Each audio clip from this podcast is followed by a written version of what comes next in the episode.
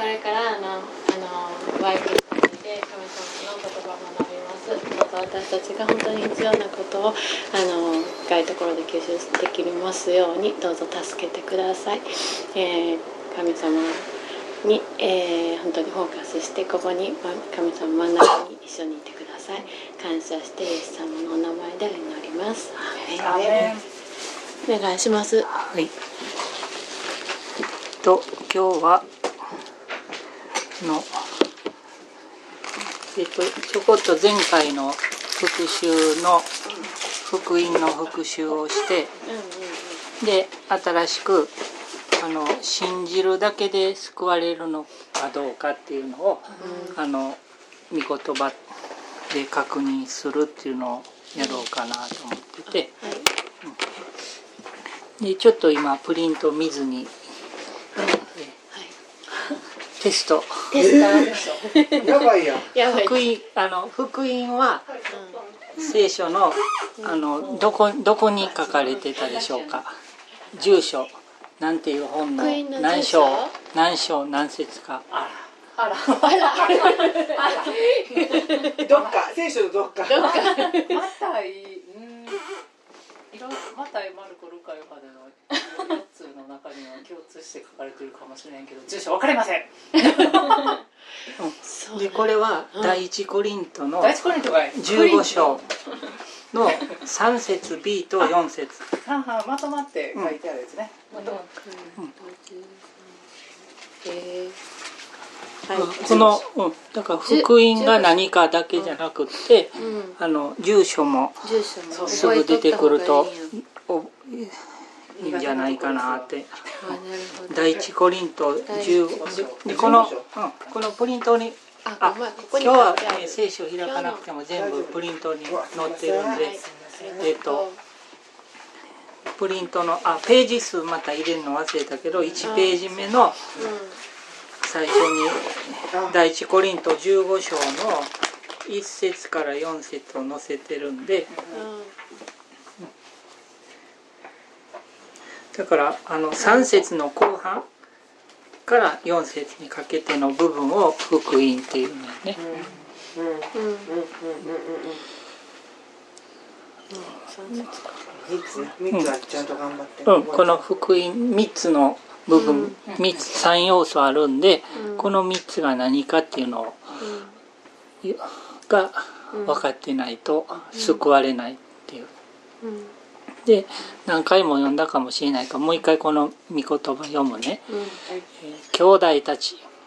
これパウロが兄弟たちっていうのはクリスチャンの神の家族のことね、うん。兄弟姉妹のこと、パウロが言ってるコリントのっていう町にいるうん神の家族に兄弟たち私があなた方に述べ伝えた福音を改めて知らせます。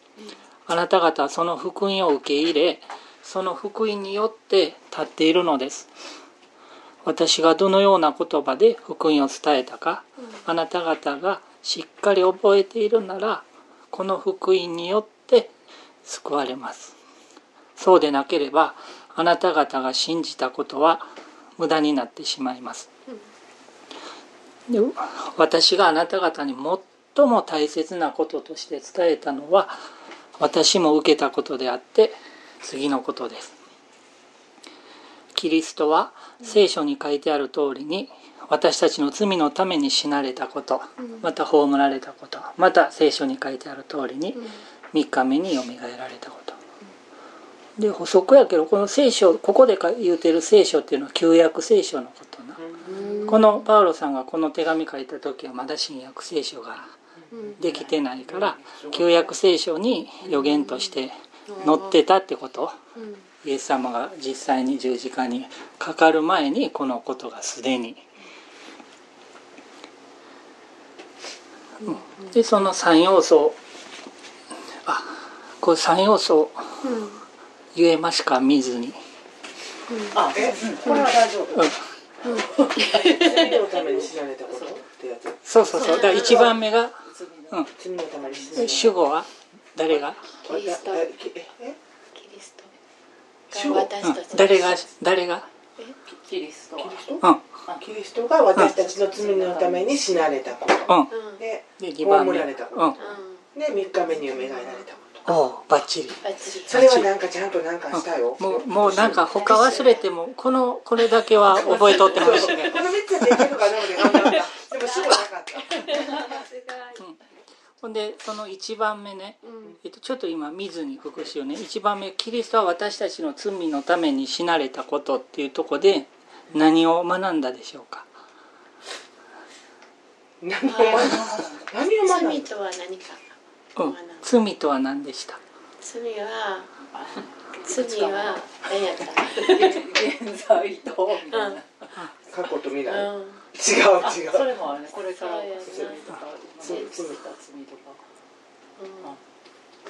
まあまあそこそこでまあだから要するにね、この福音を伝えてその人が救われるためにはねその人が要するに私たちの罪のためにし死んでくれはったわけ死んで葬られてキリストが死んで葬られて3日目によみがえったって信じるってことはそのし伝えられる人は自分が罪人やっていうことが分からんなあかんね、うんだからここが大事やね、うんうんうんで自分が罪人って分かるのは精霊様の働きによんねんね、だから罪と認める認める罪って書いて任罪だから精霊様の任罪の働きがもうすでにその人に働いてるからその人はあ自分は罪だなって分かるわけ。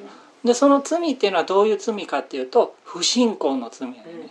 うん。だからもうそのその言う聖書で言う罪のことを一言で言うとあの神を神として認めてない不信仰のことを罪っていうわけ。よもう罪って何ですかって一言で言ったら不信仰の罪やね、う。ん、だからその人は自分はもう神様に作られたものなのにもう神様を認めず生きてきたなっていうことが精霊様の任罪の働きでなんとなくこう分かってくるわけやねだからあの具体的に友達か家族の救いを祈るとしたら、その人に精霊様の任罪の働きが早く及ぶように祈るのがいいんじゃないかなと思うねだからその御言葉はヨハネにその方がその方っていうのは精霊様のこと精霊その方が来ると罪について義について裁きについて世の誤りを明らかになさいます。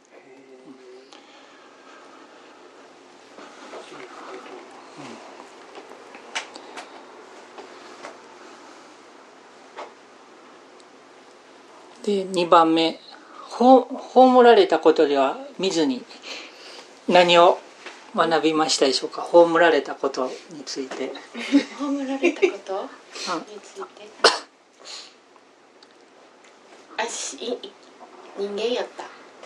違う。あ違う死ん葬られた。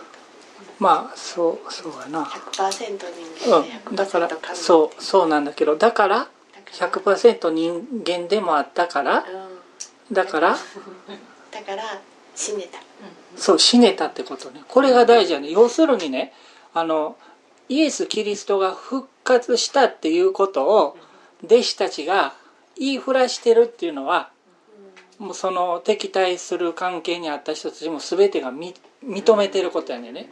だからほんまに復活したかどうかは精霊様の働きがないと信じることができないんだけど精霊様の働きが及んでないその神に敵対してる人でもイエスの弟子たちがイエスが復活したって言いふらしてるってことはみんな信じてたわけ。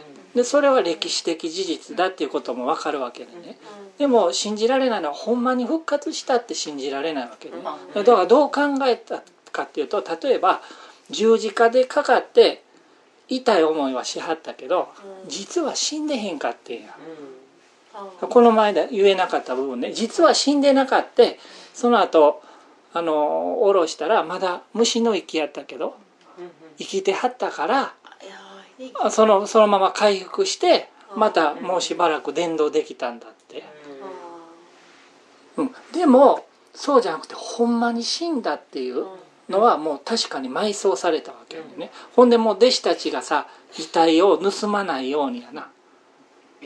この要するにそのお墓で見張りもつけられとったわけやねんな、うん。だからあの葬られたことのところでまあふ2つ。一つはあのほほんまに死んだってことやねんね、うん、実は死んでなかったんじゃなくてほんまに死んだってこと。でもう一つは？ほんまに生き返ったそそれは3番目のあ話この2番目の葬られたことでもう一つ大事なトピックは？なんかあったな。あこれちゃうか。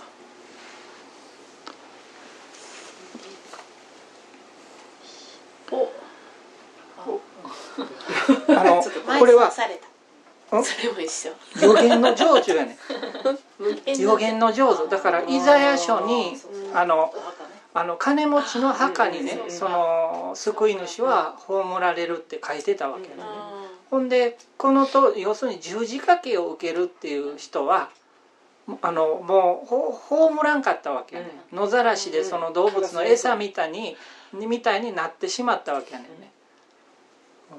だから本来ならばそのはずなのにあのニコデモさんとかねヨセフさんやったかな？があのその隠れ隠れ弟子やったわけやねんね。立法学者やったのに。その人らがあのそこの偉い人ピラトさんに言うたら特別に「あいいよ」って言ってくれたからな。本来はありえないのに葬れたわけね。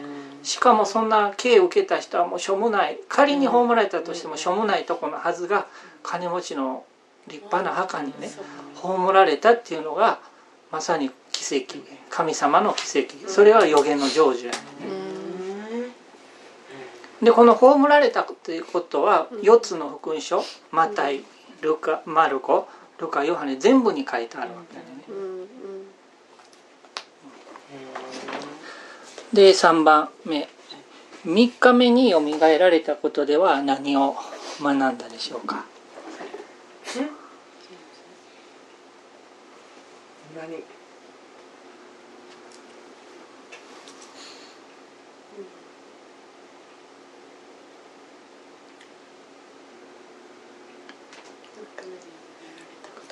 これはなあのよみがえイエスをよみがえらせたのは誰、神様。うん、父なる神やねんね。うん。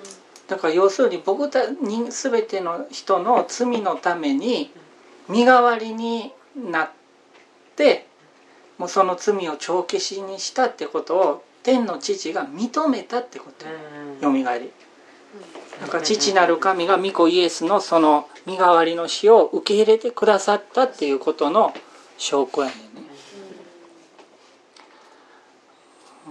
だからある人は、まあ、イエスっていうお方がなんかその十字架につけられて死んで葬られたのは信じるし歴史的事実やって思うって。うん世界史の教科書にも載ってたりするかもしれないし。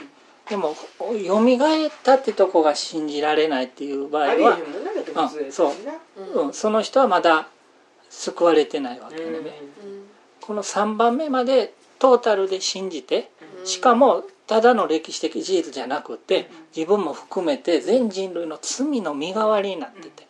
だからその罪って何かっていうこととそのよみがえったっていうとこまでセットで信じないとそうねだからそそのそのことがあのローマのに書いてあって